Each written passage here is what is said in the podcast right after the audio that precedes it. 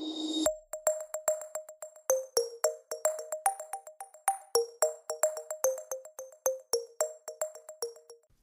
So, herzlich willkommen zu diesem neuen Podcast. Schön, dass ihr eingeschaltet habt. Ihr findet die aktuelle Ausgabe des Podbreaks einmal als Download auf der Homepage sowie als Videodatei auf YouTube. Ja, und YouTube ist auch unser heutiges Thema und zwar möchte ich mich mit euch über die Anfänge, über meine Anfänge auf YouTube unterhalten. Dazu muss ich allerdings etwas zurückgreifen. Und zwar habe ich mit sechs, sieben Jahren meinen ersten Computer bekommen, einen C64. Dann habe ich bei meinem größeren Bruder ein paar Jahre später auch an seinem Computer gezockt. Dann ging es weiter, dann habe ich meinen ersten eigenen Komplettrechner bekommen. Dann ging es nochmal weiter, dann habe ich mir einen eigenen Rechner zusammenstellen lassen und dann habe ich mir die Rechner immer selbst zusammengebastelt. Und irgendwann stand ich da, boah, ich habe richtig gute Hardware, einen richtig guten PC und so. Ja, zocken hat mich nicht mehr so wirklich, ja, hat mich nicht mehr zufriedengestellt und da habe ich mir gesagt, hm, was kann man noch so machen? Und dann bin ich mit Freunden auf die Idee gekommen, lass doch mal auf YouTube mal Let's Plays machen. Und dann haben wir zusammen uns einen YouTube-Kanal erstellt und haben dort unsere Let's Plays hochgeladen. Ziemlich Anfänger-like, das heißt richtig schlechte Qualität, Tonqualität, schlechtes Equipment, schlechtes Mikrofon.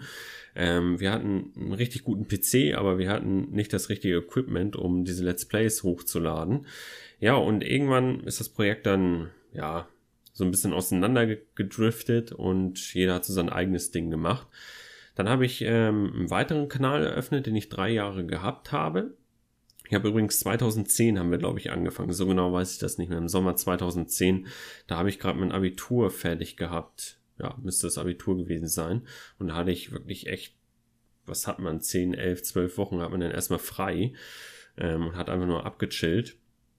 Ja, und dann, als ich meinen zweiten oder dritten Kanal, den ich in Sand gesetzt habe, den habe ich auch noch heute. Also den findet ihr rechts in der Box, könnt ihr euch gerne reinziehen. Meine Anfänge dort waren auch nicht so prickelnd. Ja, aber dann habe ich ja meine Ausbildung gemacht. So, und während meiner Berufsausbildung habe ich dann auch noch Videos produziert und hochgeladen. Als ich dann aber den Studienplatz bekommen habe, habe ich mir natürlich schon Gedanken gemacht, ähm, wie möchtest du eigentlich lernen? So, und dann habe ich mir schon mal ein paar Bücher gekauft, vor allem für Wirtschaftsmathematik, weil ich habe so, habe mich natürlich informiert, was kommt da so auf mich zu an Mathematik und da habe ich so gesehen, boah, was ist das alles? Das kriege ich doch niemals hin. Matrizenrechnung, Kurvendiskussionen, Inter Integrale und Co. Ähm, ja, und dann habe ich halt erstmal mit den Büchern halt gelernt. Und als das Studium dann anfing, habe ich dann die ersten Übungsblätter bekommen. Das war relativ lustig auch. Ich habe das erste Übungsblatt in Volkswirtschaftslehre bekommen. Da habe ich wirklich so blöd wie ich war, gedacht, ähm, dass dieses eine Übungsblatt äh, komplett alle Aufgaben über das ganze Semester sind. So, und ich habe schon das erste Übungsblatt gesehen und habe so gedacht, was sind denn Grenzkosten? Was ist das? Das hört sich ja total strange an. Ja, und dann habe ich festgestellt, pro Übung gibt es einen komplettes Übungsblatt zu bearbeiten. Habe ich richtig gemerkt, wie viel Inhalt da auf mich zukommt. Ja, und ich habe dann versucht, jeden Tag irgendwie was zu lernen für irgendein Modul. Ich habe zum Beispiel im VWL, das weiß ich noch, da habe ich sogar so ein, oh, wie nennt sich das, so ein Asset oder so? Oh, ich weiß es nicht. So eine Zusammenfassung, so eine Inhaltszusammenfassung zu einem Thema oder so geschrieben. Da habe ich auch ein sehr gutes Feedback bekommen. Das hat mich auch gewundert. Ja, aber es hat nicht so richtig funktioniert mit dem Lernen. Und ich habe dann einen Plan gemacht, so einen Wochenplan, wann ich was lerne. Und da standen dann wirklich bei mir so, ja, 18 bis 20 Uhr zwei Stunden, dann am Donnerstag drei Stunden, Samstag vier Stunden, Freitag eine Stunde. Das sind jetzt nur Beispiele, ich weiß den Plan nicht mehr. So, aber das hat dann auch wieder nicht geklappt. Und dann habe ich mir wieder Gedanken gemacht, was könntest du da machen, damit du dich irgendwie motivierst, dass du denn auch wirklich was lernst. Und da habe ich gedacht, oh, ich bin ja auf YouTube, lade ja meine Videos da fleißig hoch, wieso verknüpfe ich nicht einfach die Lerninhalte mit hier ähm, YouTube? Und da habe ich mein erstes Video hochgeladen, das war das Video zu den Produktionsfaktoren, was könnt ihr euch gerne anschauen, wo ich in der letzten Minute oder so, der vierte Produktionsfaktor oder der dritte, ich weiß es nicht, Boden, Arbeit, Kapital und dann habe ich bei einem, fehlte mir irgendwie ein Beispiel, das ist mir nicht eingefallen. Das Video wurde auch ein bisschen gehatet und so, es war aber mein erstes Video. Ich habe mich auch total blöd da angestellt, wie das halt so ist, wenn man mal irgendwas anfängt, dann ist man am Anfang noch nicht so drinnen. Das hat erst Zeit gebraucht. So, aber es hat dann wirklich gut geklappt und ich habe mir nie denken können, dass ich jetzt 3500 Abonnenten habe, dass ich jetzt gerade in der Prüfungsphase 5.000, 6.000 äh, Aufrufe habe pro Tag und dass man dadurch jetzt sogar Geld verdienen kann, daran habe ich nie gedacht.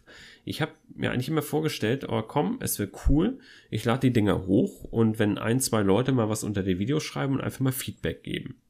Das war auch so meine Idee dahinter, dass ich halt äh, mir selbst die Inhalte vorsage, dass ich mir die selbst erzähle und dass dann andere Zuschauer, die das denn sehen, mir Verbesserungsvorschläge geben können, mir helfen können bei den Inhalten.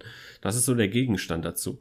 Heute, wenn einige Zuschauer, die auf meinen Kanal dann stoßen, denken gleich, ich bin mega der Professor und der Experte und so und stellen dann irgendwo einen Rechtschreibfehler fest oder sehen dann irgendwo, oh, da hast du dich verrechnet oder hast was verdreht oder dich versprochen.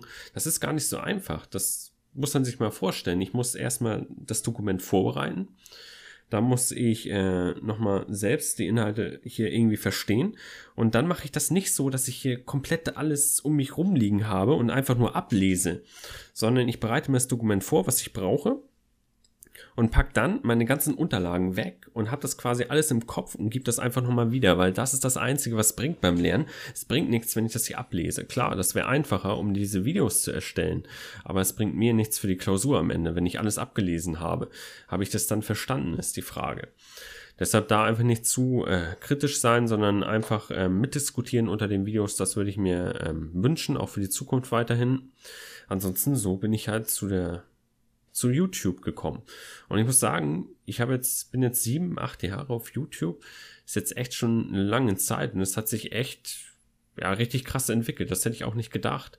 Jetzt nicht nur auf meinen Kanal jetzt bezogen, sondern wenn ich mir damals, wenn ich mich an damals erinnere, da hatte man so, so einen YouTube-Kanal, wo man komplett das ganze Design, den ganzen Kanal transparent schalten konnte.